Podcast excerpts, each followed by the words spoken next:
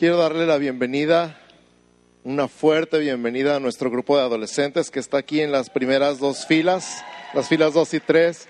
Bienvenidos muchachos, bienvenidos, miren para acá, bienvenidos. Ustedes son nuestros invitados especiales el día de hoy y ahorita les voy a decir por qué. Pero creo que Dios me habló anoche, tuve que volver a escribir todo mi mensaje y por tercera vez de hecho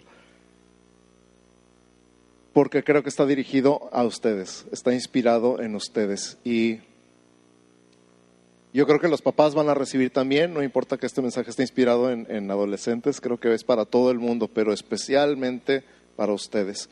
Y todos los jóvenes que están alrededor, me encantaría si me hacen el grandísimo favor, nuestros jóvenes, especialmente los que tienen 20 años o menos, de acompañarnos aquí en las primeras filas junto con ellos. Las filas 2 y 3 están reservadas para ustedes, pero junto a la pastora Rita hay mucho lugar en la fila número 1, así que háganme el grandísimo favor de acompañarnos en las primeras filas. Este mensaje es para toda la iglesia, es para todo el mundo, pero está inspirado en ustedes, muchachos.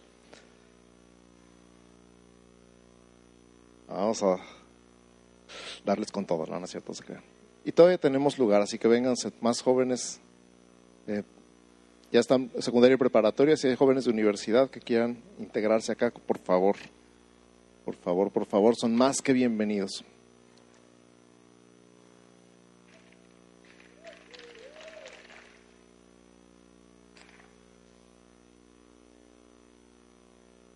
Vamos a ver un video Yo sé que todavía no tenemos la pantallota, pero ya va a llegar, ya mero, ya falta menos. Entonces vamos a hacer lo posible por poner atención al video. Está un poquito largo, les advierto, pero no está aburrido. Otra cosa que les advierto, está en inglés. Si no hablan inglés, no se preocupen, van a reconocer muchas partes de ese video. Dependiendo de la edad que tengan, van a reconocer la música. Entonces van a reconocerla y, y si no la reconocen, háganme un gran favor, siéntanla Siéntanla. Estos videos modernos me encantan, se me hacen muy impresionantes. En mis tiempos grabar algo, una sola persona grabar todo, se me hacía increíble en audio, pero ahora lo hacen en video. ¿Han visto esos videos donde se graba la misma persona seis veces y cantan a seis voces, pero es el mismo? Bueno, este es un, un video así. Pero este video es un video de adoración donde mezcla canciones de más de mil años de adoración. Esto ya se llama algo así como más de mil años. No me acuerdo cuánto, dice cuántos siglos de adoración. Entonces, escúchenlo, recíbanlo, siéntanlo, disfrútenlo y traten de imaginarse lo que es juntar toda la adoración de un milenio y un poquito más. Corre video, por favor.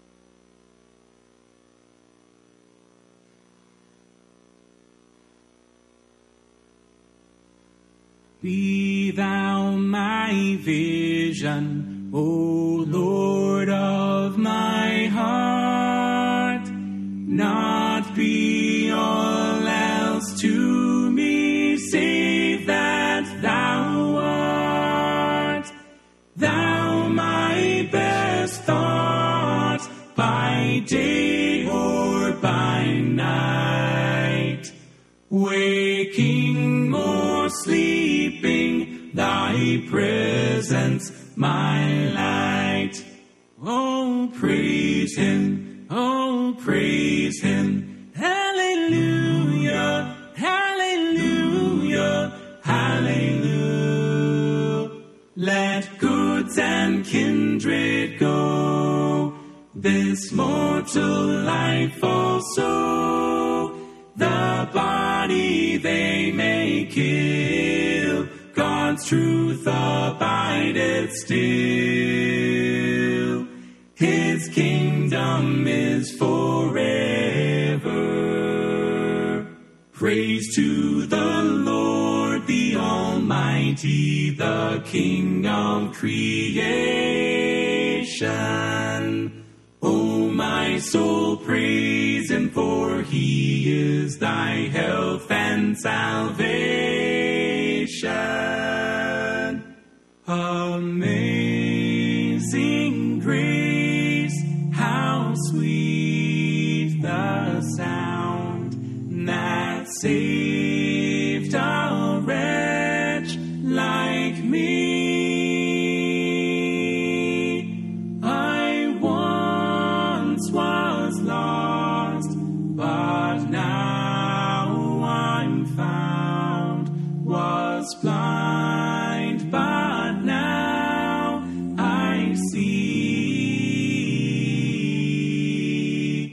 When darkness seems to hide his face, I rest on his unchanging grace.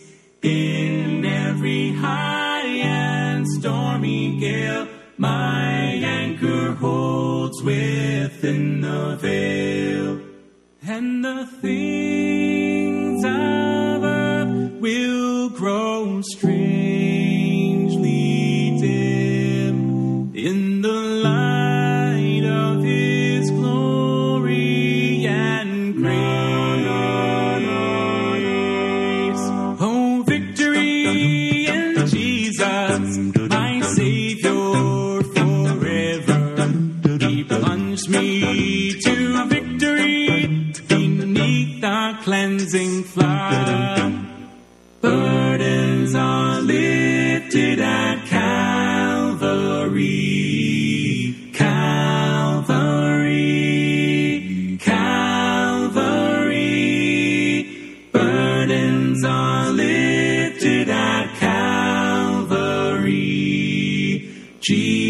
house is very near. That's how it is with God's love. Once you've experienced it, you spread His love to everyone. You want to pass it on.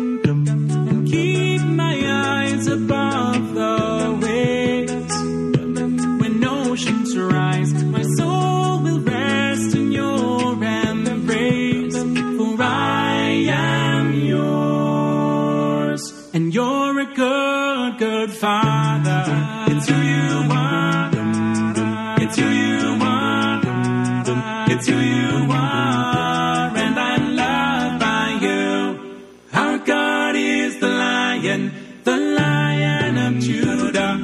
He's roaring with power and fighting our battles, and every knee will bow before I've seen you move. I've seen you move.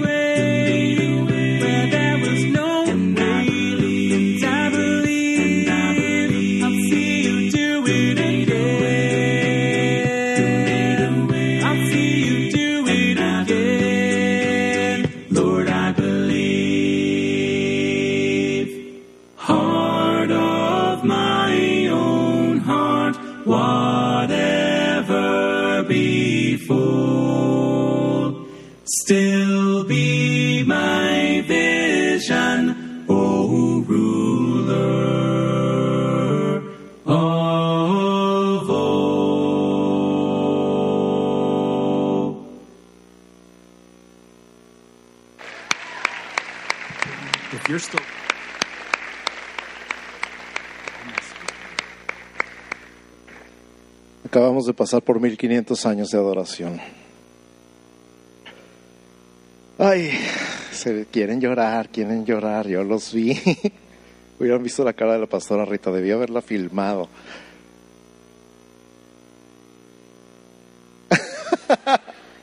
y no porque tenga 1500 años, sino porque tenemos cantando esos himnos en la iglesia desde hace muchos, muchos años. ¿Reconocieron alguno por lo menos? Qué increíble experiencia, ¿verdad? Reconocerlos y verlos así históricamente en una sola exposición, 1500 años de adoración, fue algo que me voló el cerebro. Gracias, Carlos, por compartirlo conmigo. Gracias. No te encontraba, pero ya te encontré. Carlos me lo mandó y dije, wow. Y como estaba yo con este mensaje precisamente, tuve que irme a correr otra vez para poner mis ideas en orden y tenerlo plasmado como está ahorita y enfocado especialmente, inspirado y dedicado a nuestros jóvenes el día de hoy. Por eso les pedí que estuvieran en primera fila. Yo sé que no les encanta estar hasta enfrente, pero vamos a hacer todo lo posible por hablar en un lenguaje que sea sencillo, simple, que, que me pueda comunicar con ustedes y les voy a dar permiso solo por esta vez de que si no me están entendiendo o se está poniendo aburrido el mensaje, bostecen. Esa va a ser la señal para mí que no me estoy comunicando correctamente, ¿ok? Entonces, si usted así como que, pastor, lo estamos perdiendo, háganle así. ¿Ok? ¿Trato? No más ellos, ustedes no. nada más ellos, nada más ellos. Nuestra fe está plasmada, entre otras cosas, en nuestros cantos. Ahí en la pantalla van a ver una copia de lo que era el canto gregoriano, los primeros intentos de escribir la música. Lo que van a ver en la pantalla es un canto gregoriano escrito, así se veían, lo hacían con pluma, todavía se me hace increíble, pero así se ven los primeros escritos de música. Y lo primero que se escribió de la música, la primer música escrita en la historia de la humanidad fue alabanza, fue adoración a Dios. Entonces, nuestra fe está plasmada en nuestros cantos, y acabamos de ver 1500 años de cantos de adoración. Lleva siglos nuestra fe siendo transmitida de una generación a la siguiente. Hoy está en las manos de mi generación. ¿Te das cuenta lo que eso significa para mí?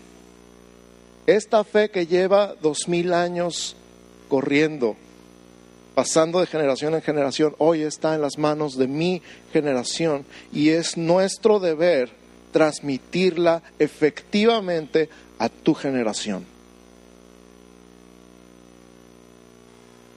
¿Te das cuenta del peso que siento en este momento? Es decir, si yo fallo en transmitir mi fe a tu generación, aquí se acaba la cosa. Digo, no es así porque Dios está en control y Dios se va a encargar de que tú recibas la fe tal cual, de alguna manera. Pero ahorita yo siento ese peso sobre mis hombros de que esta fe que ha corrido como una estafeta por dos mil años pase de mi generación a la tuya, sin alteración. Por eso estoy temblando.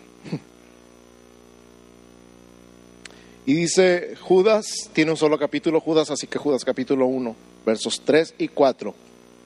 Amados, por la gran solicitud que tenía de escribiros acerca de nuestra común salvación, me ha sido necesario escribiros exhortándoos que contendáis ardientemente por la fe que una vez ha sido dada a los santos.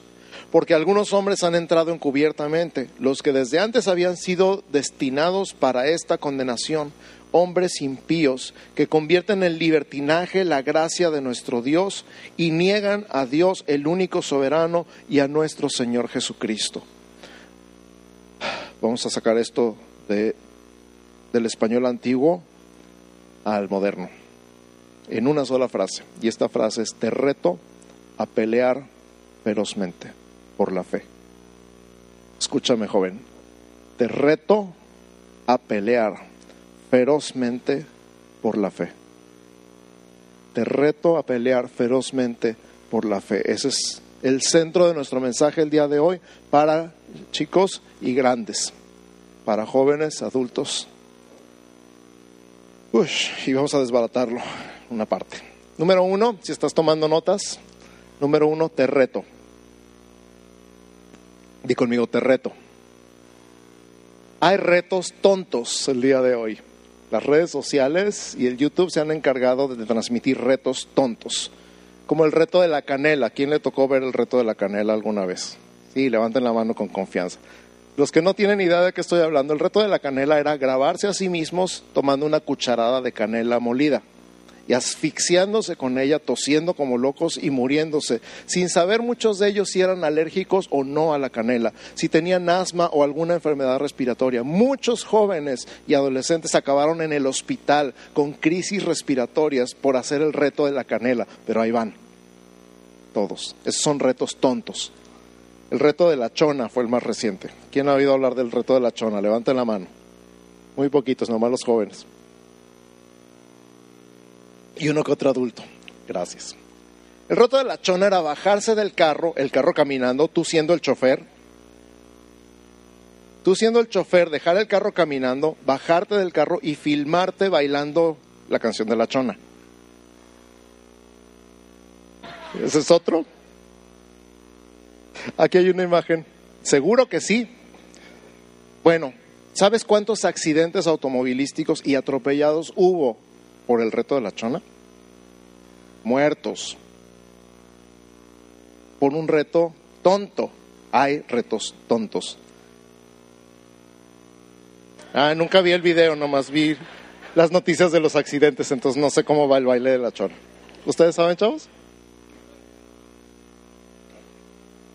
Nomás sé que la chona se mueve, es lo único que sé. hay retos bastante tontos y hay la suficiente gente tonta como para hacerlos y hacerlos virales además. Pero hay retos inteligentes. Por ejemplo, a mí me gustó cuando me hicieron el reto de siete días de gratitud. Cada día tenía que poner en mis redes sociales un motivo por el que daba gracias a Dios. Ese reto me gustó. Es un reto inteligente. Cambiar nuestra mentalidad de la queja a la alabanza. Ese es un gran reto. Hay otro reto inteligente que me gustó, 10 días, 10 libros. Cada día tenías que poner un libro que había impactado tu vida. Y entonces por 10 días estar publicando y retando a una persona diferente cada día, o dos o tres, no me acuerdo. Pero son retos inteligentes, son retos valiosos. Vamos a llamarle al reto de hoy el reto de Judas.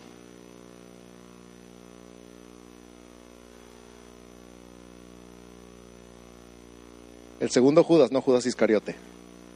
El Judas del que estamos hablando este mes. El, reto de Judas Iscariote es cuélgate a ver qué pasa. No. el reto de Judas, el libro que estamos estudiando este mes, ¿se acuerdan? La semana pasada el pastor Enrique nos compartió increíblemente sobre quién era Judas y en tres enunciados nos dijo dos versículos impresionantes. Y hoy te quiero compartir el reto de Judas. Te reto a. Entonces, ¿a qué? ¿Cuál es el reto? Ay, Padre mío. El reto es no romper nada mientras predicas. Perdón. Me los van a descontar de mi sueldo. Te reto a pelear ferozmente. Di conmigo, a pelear ferozmente. Esto es una guerra. No sé si sabías, pero estamos en guerra. No sé si estás enterado, pero hay una guerra en este momento, en este lugar. De hecho, no es nada más en este lugar, es en todo el mundo, por lo menos en todo el continente y en todo el hemisferio occidental. Hay una guerra, estamos en guerra. Y como en todas las guerras hay aliados, hay oponentes, hay armas y hay un campo de batalla. Di conmigo, hay aliados, hay oponentes, hay armas y hay un campo de batalla. Ya se emocionaron con la foto del Call of Duty, ya los vi. Mira, mira, mira. Hay aliados, hay oponentes, hay armas y hay un campo de batalla. Ahí van a ver una foto del Call of Duty porque están tan emocionados los adolescentes. Y la lista. Aliados, oponentes, armas y campo de batalla. Esta guerra, muchachos y papás, jóvenes y adultos, damas y caballeros, niños y niñas, no es una guerra física.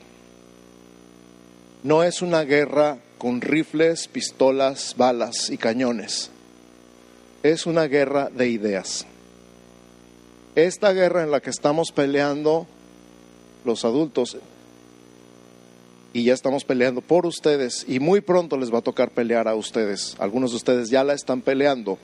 Es una guerra de ideas. Di conmigo, una guerra de ideas. En esa guerra de ideas tenemos aliados. Escúchame, nuestros aliados de la iglesia son todas las organizaciones pro vida, pro familia, creacionistas, pro libertad religiosa, discípulos de Cristo. Voy a repetir, nuestros aliados son todas las organizaciones pro vida, pro familia, creacionistas, pro libertad religiosa, todos los discípulos de Cristo. Necesitamos colocar a nuestros aliados en posiciones clave.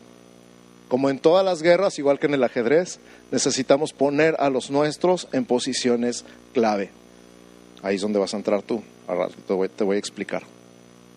Tenemos oponentes. Nuestros oponentes son ideológicos. Di conmigo, ideológicos. Vas a oír hablar mucho en las noticias y sobre todo si te metes a mi face de pelea con una guerra ideológica. Oponentes ideológicos son todas las organizaciones pro aborto, pro ideología de género, evolucionistas, censuradores. Ellos no son discípulos de Cristo, son discípulos del neomarxismo. El marxismo fue lo que en la Revolución Rusa trató de acabar con todo lo establecido, con toda la autoridad, contra la familia, contra todo lo que fuera cualquier forma de autoridad. El neomarxismo está atacando la familia porque sabe que la familia es el núcleo de la sociedad y que si acaba con la familia, acaba con la sociedad. Y esa es su meta. Necesitamos quitarlos de las posiciones clave. Necesitamos mover nuestras fichas a las posiciones clave y necesitamos quitar sus fichas de las posiciones clave. ¿Sí ¿Me estoy comunicando bien? ¿Sí? Acuérdense que pueden bostezar, sí. Ah, censuradores. Censuradores. Pocas palabras, ellos hablan de libertad de expresión, pero nada más para ellos. Para nosotros no. Ellos quieren poder hablar ellos y que nosotros nos callemos. Ellos salieron del closet y ahora quieren meternos al closet a nosotros. En pocas palabras. Hay que quitarlos de las posiciones claves. Nuestras armas, ya hablamos de los aliados y ya hablamos de los oponentes. Nuestras armas, esto es muy importante, jóvenes y adultos, nuestras armas son argumentos. Di conmigo argumentos. Nuestras armas son argumentos. En esta guerra no necesariamente gana la verdad. Nosotros sabemos la verdad y nosotros presentamos la verdad, pero la verdad es rechazada por ellos con argumentos. Tú y yo necesitamos mejores argumentos, porque en esta guerra no gana la verdad necesariamente, gana el mejor argumento. En esta guerra de ideas no necesariamente gana la verdad, gana el mejor argumento. En los juicios puede ganar el culpable, puede ganar el malo. ¿Por qué? Porque tiene un mejor argumento, que no necesariamente sea verdad, pero que sea válido. El mejor argumento gana la guerra y a veces el argumento que tiene más apoyo o apoyo de la mayoría. Entonces ustedes necesitan saber que hay una guerra que se está peleando en este momento y que esa guerra es de ideas y que tenemos aliados y que tenemos oponentes y que tenemos armas y esas armas son los argumentos de personas inteligentes que están escribiendo, investigando y, y redactando los mejores argumentos para defender la vida, la familia, la creación, la libertad religiosa. ¿Estamos bien? Y tenemos un campo de batalla. Tenemos aliados, tenemos oponentes, tenemos armas y tenemos un campo de batalla. El campo de batalla es el gobierno municipal, estatal, el gobierno de la República. Las sesiones de, la Organización de las Naciones Unidas y de suborganizaciones como la Organización de Estados Americanos, la OEA. Nuestro campo de batalla es la política, los medios de comunicación, la educación, la cultura, las artes y la iglesia. Voy a repetir. Tenemos el campo de batalla es el gobierno municipal, estatal, el gobierno de la república, las sesiones de la ONU, las suborganizaciones como la OEA, la política, los medios de comunicación, la educación, la cultura, las artes y la iglesia. Y ahora escucha, te reto a pelear ferozmente en estas arenas. Te reto a pelear ferozmente en estas arenas. No es suficiente conocer la verdad, por supuesto, tienes que empezar por conocer la verdad, pero tienes que tener argumentos inteligentes que puedan desbaratar los argumentos de los oponentes. ¿Estás listo? También callados. La verdad, yo no creo que estamos listos. Creo que no hemos estudiado lo suficiente. Creo que nos llevan ventaja. Creo que están más preparados, más unidos y mejor organizados que nosotros. ¿Y sabes qué creo también? Que estamos jugando a la iglesita.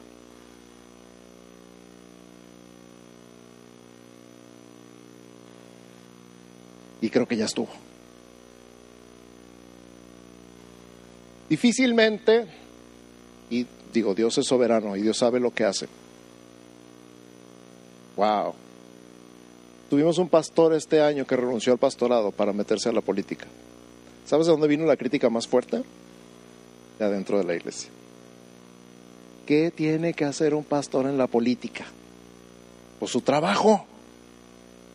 Si hubiera más cristianos comprometidos, maduros espiritualmente, que se metieran a la política, él no tendría que haberse salido del pastorado. Punto.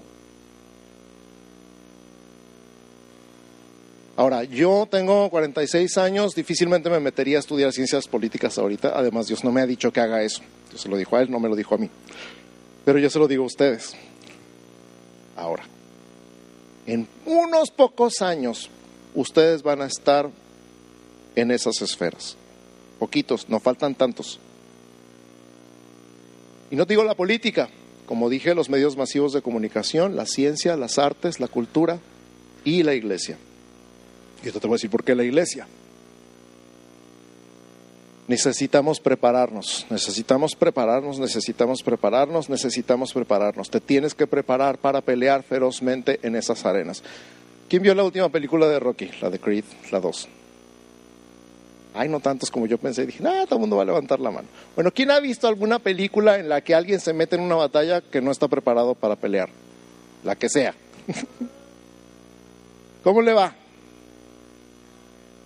Se lo ponen como chancla al Creed Junior. ¿Y luego qué? Y luego se va a un lugar con el Rocky a entrenar, lo que debió haber hecho desde el principio. Estaba muy confiado en su capacidad al principio y le partieron su carita como al tigre Toño.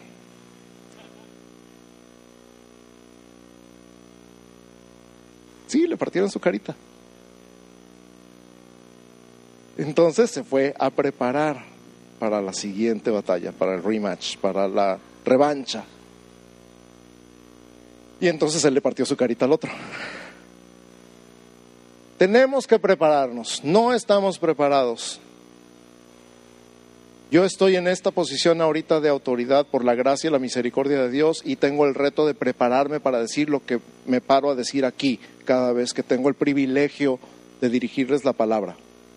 Ustedes van a estar, jóvenes, en muy poco tiempo en el gobierno, la educación, la cultura, las artes, las ciencias, la tecnología y la iglesia. Prepárense, porque hay una guerra y esa guerra se está peleando ya. No vas a pelear por lo que sea.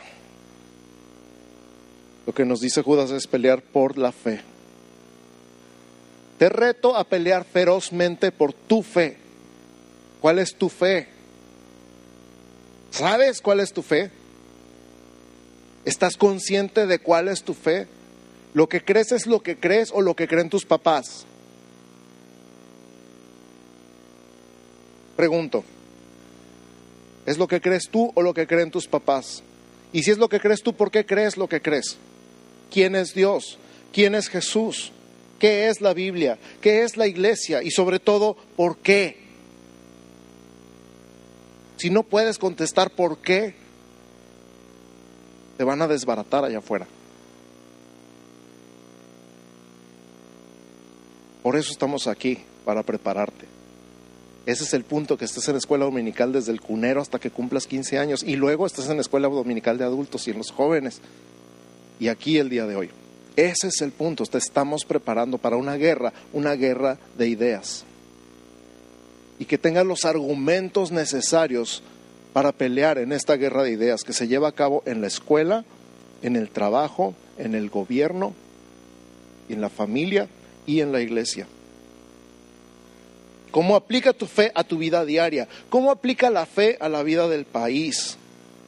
¿Están peleadas la fe y la ciencia?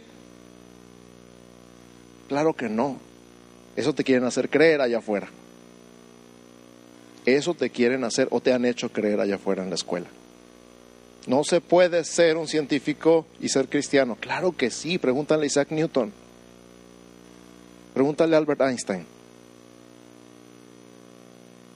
Acabo de ver una plática impresionante de una mujer que no recuerdo su nombre, pero habló en el Congreso del Estado de Sinaloa. No la invitaron porque era cristiana, la invitaron porque era una experta en política. Fíjate. Esta experta en política estaban hablando de dejar afuera a todos los que tuvieran una opinión religiosa sobre el aborto y sobre el matrimonio homosexual. Estaban dejando censurados a cualquier persona que quisiera manifestar su opinión en el Congreso del Estado por ser cristiano, por oponerse a lo que iban a votar ese día. Y esta mujer la invitaron especialmente para hablar a los diputados del Congreso del Estado y decirles, es una vergüenza que en México, en pleno siglo XXI, haya discriminación por causa del credo de una persona. Esos son argumentos. Esos muchachos son argumentos. Tuvieron que dejar entrar a las personas que habían dejado afuera y tuvieron que votar con ellos ahí presentes. Y se ganó la votación a favor de la vida y de la familia. Por un argumento que ganó la guerra, la batalla.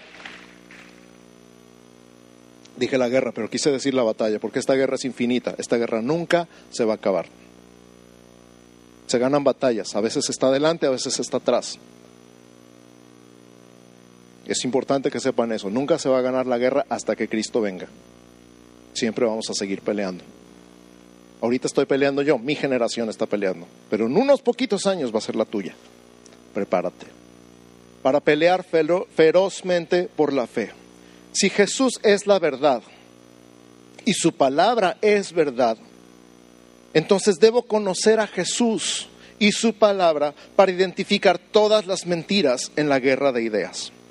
Voy a repetir esto. Si Jesús es la verdad, ¿tú crees que Jesús es la verdad? Y su palabra es verdad, ¿tú crees que su palabra es verdad? Entonces debo conocer a Jesús y su palabra para identificar todas las mentiras en la guerra de ideas.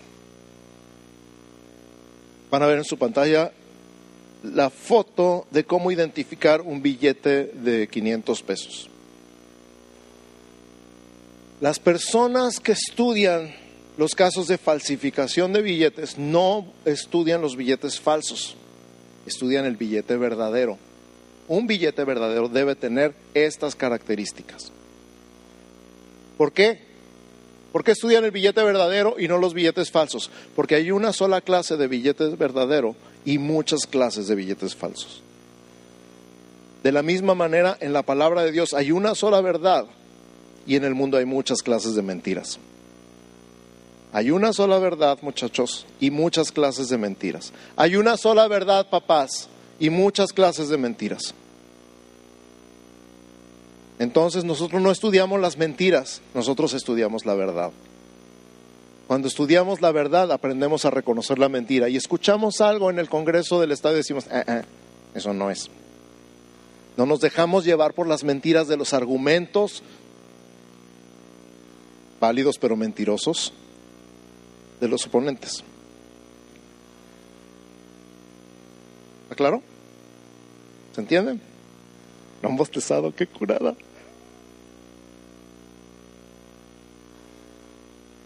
Entonces, estudien la verdad, reconozcan la mentira y párense fuerte, peleen ferozmente y digan mentira, eso no es. Así no es, está mal. Y con argumentos sólidos, verdaderos, válidos, digan, como esta mujer que me, me encantó, me impresionó. Es una vergüenza que en pleno siglo XXI haya en México discriminación por el credo de una persona. No dijo nada de la Biblia, dice. Pero usó un argumento válido y ganó esa batalla.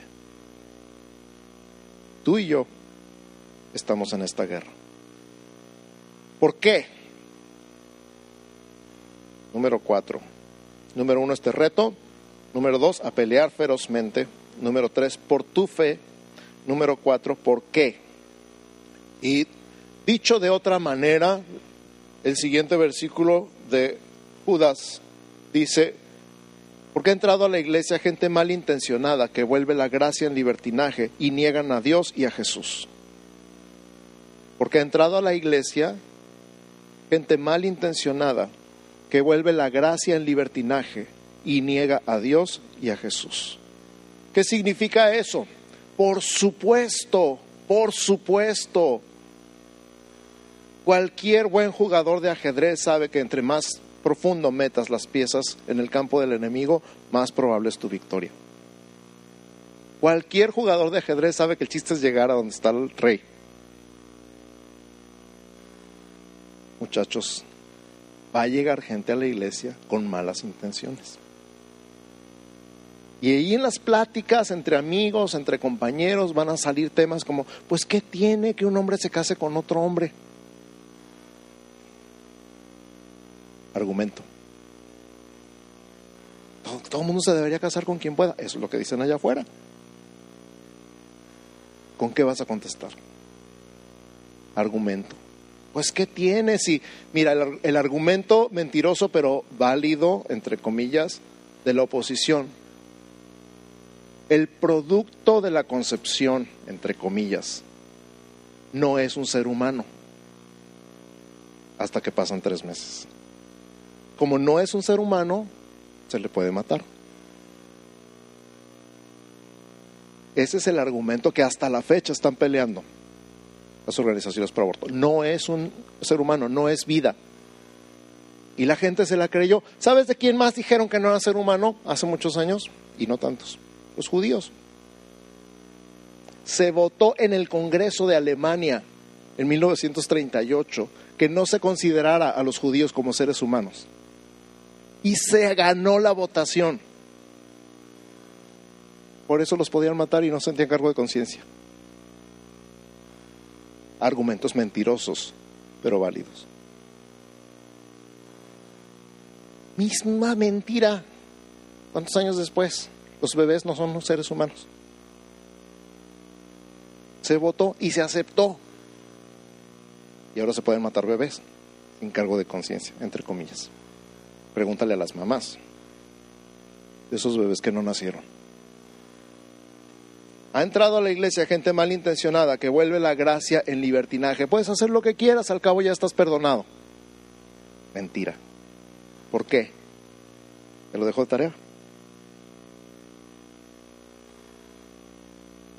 Y a los papás también. Puedo hacer lo que quiera, pues si ya estoy perdonado, si estoy en gracia. Argumento mentiroso. ¿Por qué te lo dejó de tarea? Nomás te voy a decir que si no has entendido eso, no has entendido nada. Jóvenes y adultos, si logran diluir la fe en tu generación, ganarán la guerra de ideas cuando te toque votar. Escúchame. Si logran diluir tu fe en tu generación, ganarán en la guerra de ideas cuando te toque votar. Así de importante es esto.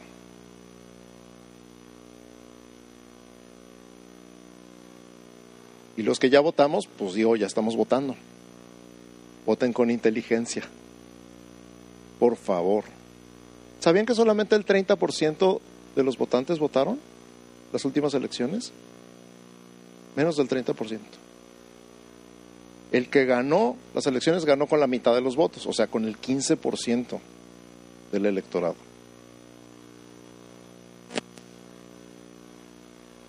Y solo 18% de los jóvenes votaron. Gracias. ¿Qué rollo? Y luego se quejan del gobierno. Nos toca. Y en unos así, en menos de lo que se imaginan, les va a tocar a ustedes. El tiempo pasa volando. Conclusión. Si la estafeta que lleva corriendo miles de años está en las manos de mi generación, jóvenes, más vale que empiecen a correr conmigo.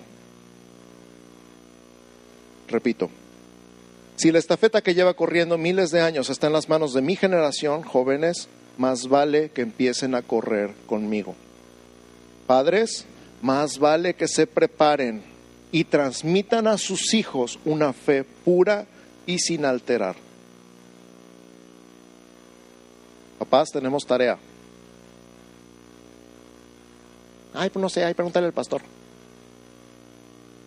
Ay, pues yo qué sé, pregúntale a tu maestro de escuela dominical. Nel. Póngase a estudiar, papá. Póngase a estudiar, mamá. Y conteste. Con argumentos inteligentes y válidos. Fundamentados en la palabra. Amén. Vamos a orar. Padre, en el nombre de Jesús.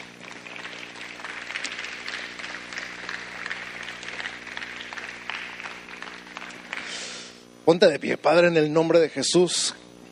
Hoy entiendo que estamos en una guerra, que no es una guerra física, que no estamos peleando con balas, que no estamos peleando con rifles o con cañones o con misiles, que estamos peleando con ideas, que estamos peleando con argumentos. Hoy entiendo que hay una batalla y esa batalla es por la vida de este país.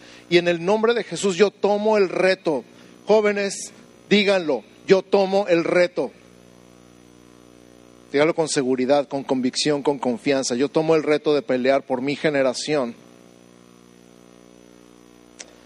En el nombre de Jesús, papás, yo tomo el reto de entrenar a mis hijos